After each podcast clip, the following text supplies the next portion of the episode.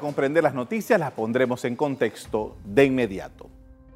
En los últimos años, voceros de gremios de agricultores y ganaderos se han estado quejando de las malas condiciones en que ambas actividades económicas se encuentran y han responsabilizado a las autoridades en el gobierno de su situación.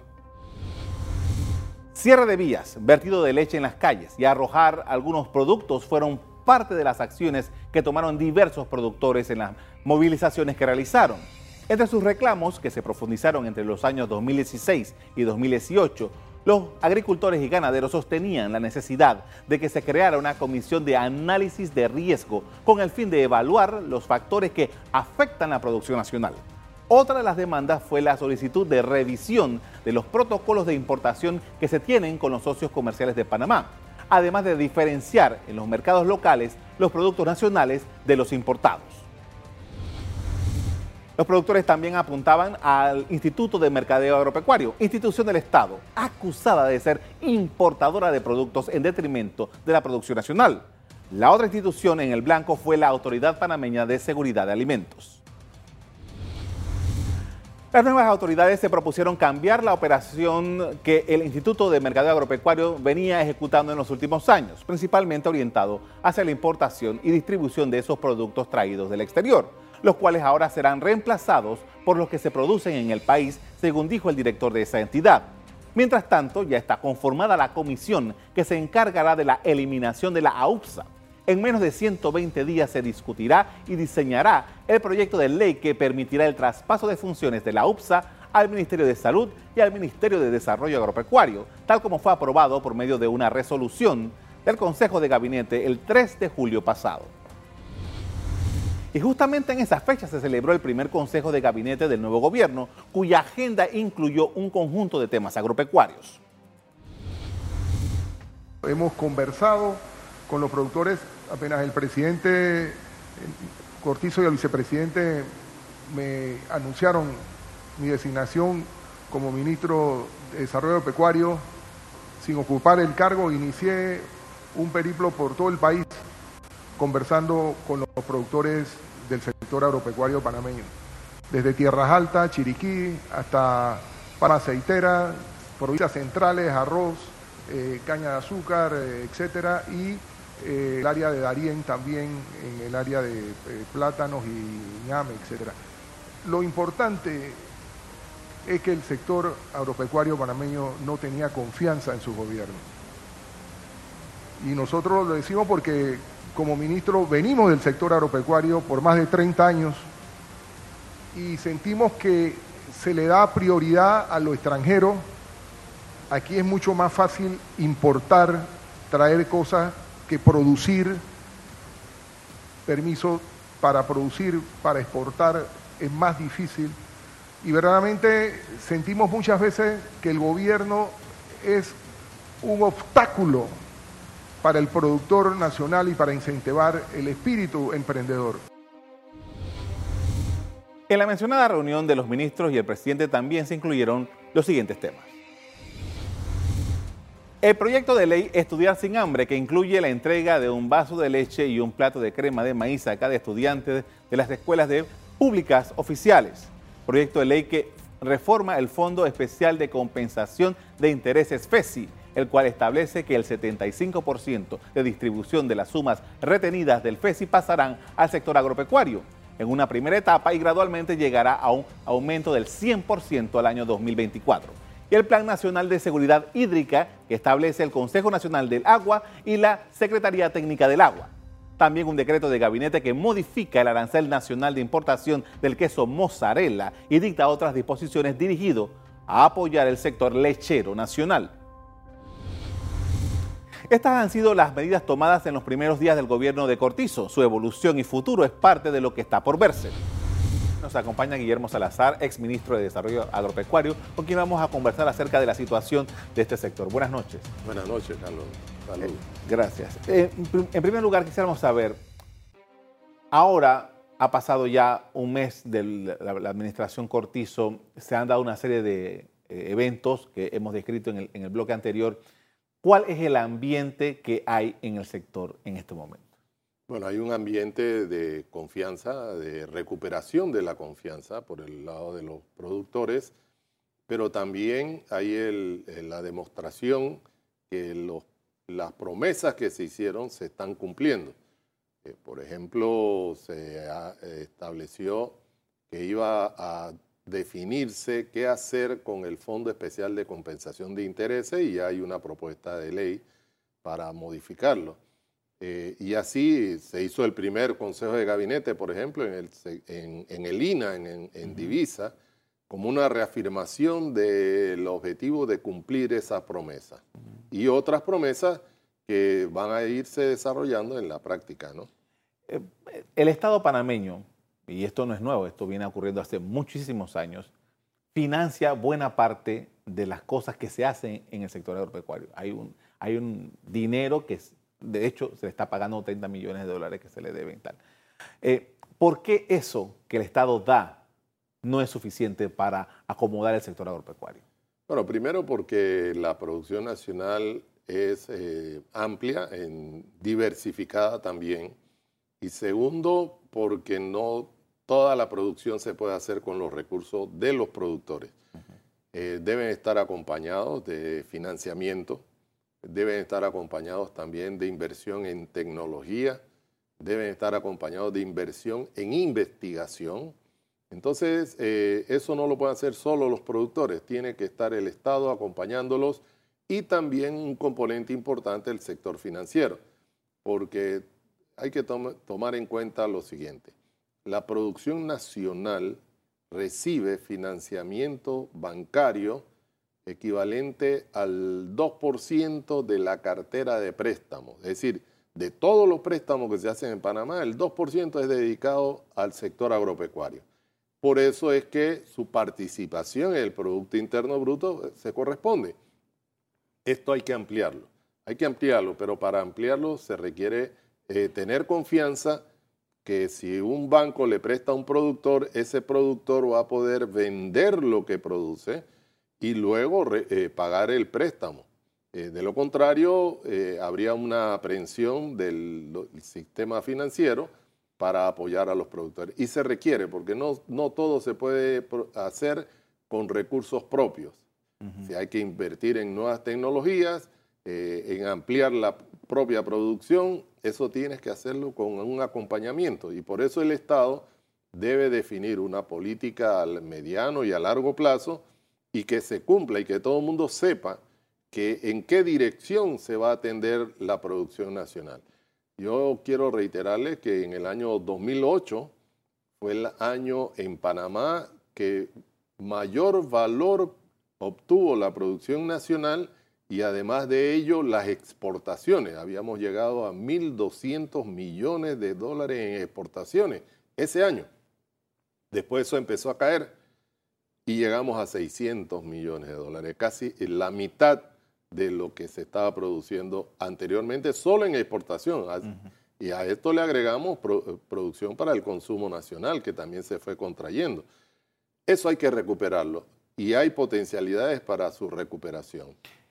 Cuando, cuando hablamos de esas potencialidades, eh, generalmente cuando hablamos del sector agropecuario en Panamá estamos pensando en arroz, estamos pensando en maíz, estamos pensando en cebolla, papas, productos que son tradicionales y que además se consumen mucho en Panamá. Nosotros tenemos una, gran, un gran consumo de estos productos que acabo de mencionar, entre otros. Eh, estos productores que se dedican a este tipo de rubros, ¿cómo están? Y qué posibilidades tienen ellos de que esa, esa, esa manera que ellos han tenido todos estos años de hacer esto le pueda ser sostenible en el tiempo. Mira, incorporando tecnología, pero para incorporar tecnología, veamos el tema arroz. En arroz, nuestro promedio nacional de rendimiento anda por el orden de 105 quintales por hectárea de arroz eh, en cáscara. Sin embargo, hay potencialidades para llegar a 200 y 220 quintales. Pero para eso se requiere invertir en sistemas de riego de manera permanente, no usar tanto la lluvia, sino hacer cosecha de agua, eso sí, pero para mantener un sistema de riego y poder hacer tres cosechas en los predios Hoy en algunos se hace una cosecha al año y hay algunos que hacen dos. Lo ideal y lo potencial para Panamá es llegar a tres cosechas de arroz al año. Imagínense eso, es decir, aumentar la producción nacional, la productividad y por supuesto reducir los costos en esa producción de arroz. Eso lo llevaría a que, a que el productor pudiera competir y ofrecer precios incluso menores a los que hoy tiene, porque tiene, va a tener mayor beneficio al aumentar el rendimiento. Pero si no se hace esas inversiones, difícilmente podemos elevar la productividad. La pregunta del millón de dólares. Panamá tiene una serie de compromisos que firmó con Estados Unidos, con China, que bueno, se está negociando uno con China, con, varios países de Centroamérica, en Sudamérica y la Unión Europea. Hay una serie de compromisos. ¿Cómo lograr el balance correcto para que nosotros podamos mejorar el sector agropecuario y también hacer valer esos compromisos que tenemos? Bueno, primero respetando los compromisos para la parte panameña y para la parte extranjera que participó en esas negociaciones. Pero veamos, los productores de arroz, nuevamente, se vieron afectados por importaciones de arroz procedentes de Guyana. Y resulta que Panamá no tiene tratado de libre comercio con Guyana. Entonces, eh, no el tratado lo que lo ha afectado, sino decisión gubernamental que afectó a los productores nacionales y, por supuesto, eh, a todo el sistema. Entonces, eso no se debe violentar. si se negoció un tratado, ese tratado fue calculado, ah, por ejemplo, con Estados Unidos. Las cuotas. Sí, y fue calculado para no afectar a la producción nacional. Pero si tú tomas la decisión, como ocurrió, por ejemplo, con el queso mozzarella, de rebajarle el impuesto a la importación a un queso que debía mantener una tarifa de 30% y lo bajas a la mitad o lo bajas a 10%, estás afectando a los productores y que ellos no esperaban ese movimiento, porque todo esto fue calculado con los productores, trabajado con ellos y, ellos entendían que iba a haber un proceso de reducción arancelaria, pero que a partir, por ejemplo, del año décimo, el Tratado de Libre Comercio con los Estados Unidos entró en vigencia en el 2012. Así es. Y tenían en el tema de arroz nuevamente los 10 primeros años, es decir, hasta el 2022, en donde el arancel con Estados Unidos debía ser 90%. Entonces se inventó una fracción arancelaria de arroz parbolizado, arroz eh, basmático, y esa fracción la pusieron a 15%.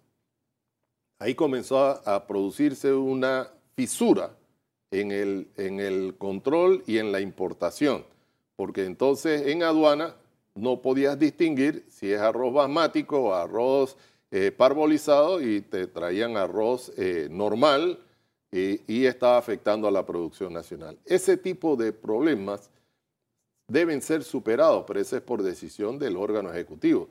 El órgano ejecutivo ahora ha planteado, mostremos interés en esto, recuperemos el arancel del queso, el queso mozzarella, por ejemplo, para no afectar a los productores de grado C de leche, y así sucesivamente. Entonces, mantener una política de Estado de largo plazo es lo que puede garantizar la recuperación de la confianza y la recuperación de la producción nacional. Hablando de la UPSA, por ejemplo, eh, yo recuerdo antes, cuando no existía la UPSA, yo escuchaba a los importadores, que ellos están agremiados, ellos hablaban de que era un problema cuarentena agropecuaria. Y creo que parte del problema o parte de la, de la situación que llevó a la creación de la UPSA era lo que ellos consideraban que había obstáculos que no eran necesarios en cuarentena y, el Ministerio de Salud, etcétera y tal. Ahora, ¿cómo se va a compensar esto? Bueno, lo primero es la decisión del presidente Cortizo de eh, generar una eh, eliminación de la UPSA, pero dándole suficientes condiciones a todos para la confianza. Hay que recuperar las funciones que debían estar en el Ministerio de Desarrollo Agropecuario, por ejemplo, en sanidad vegetal o salud animal, eh, que fueron poco a poco trasladándolas a la UPSA, pero la ley original no decía eso. La ley original decía que el MIDA debía hacer el análisis de riesgo, ¿verdad?, de cada producto que iba a ser importado a Panamá y dar una respuesta rápida, eficiente, pero garantizando las condiciones sanitarias para que Panamá no se viese afectado con esas importaciones. Definir los criterios por los cuales pudiese importarse un producto. Eso le correspondía a salud animal y sanidad vegetal. Luego fueron trasladando esas funciones a AUPSA y allí se fue congestionando, por decirlo de alguna manera, y generando una incertidumbre por el lado de los productores y por el lado de los importadores tampoco mucha confianza, porque en el fondo, eh, si tú estás actuando de una manera no programada, entonces vas a tener problemas porque cuando te venga un embarque, si tú no tienes claro cuáles son los requisitos sanitarios o fitosanitarios, entonces te los pueden alterar y ahí aparece la discrecionalidad. Y ese es un tema que se quiso superar con AUPSA que una instancia definiera los criterios y la otra instancia verificara que esos criterios se cumplen con la importación. Pero cuando llevaste a la misma instancia, a UPSA, la definición de los criterios y la supervisión de los mismos es, como que fuera juez y parte. Claro. Y lo que se quería era mantenerlos eh, distantes para que pudiera corroborarse la información en uno por el otro, ¿no? Y de esta manera entonces hay como un doble chequeo. Claro, ese era el propósito. Eh, sin embargo, eso fue tergiversado y lastimosamente dañaron la institución y, dañaron la confianza. Entonces los productores tenían muchas razones de decir, esto se ha convertido en una autopista de las importaciones. Mm. Y como explicaba el ministro eh, Valderrama, resulta que para las exportaciones, entonces sí tenemos una serie de eh, criterios que hacen más difícil la exportación que la importación. Entonces hay que eh, volver a retomar esa iniciativa porque también nos interesa que se pueda exportar más. Perfecto, muchísimas gracias por compartir con nosotros estos eh, elementos importantes para comprender el fenómeno del eh, sector agropecuario. Con mucho gusto.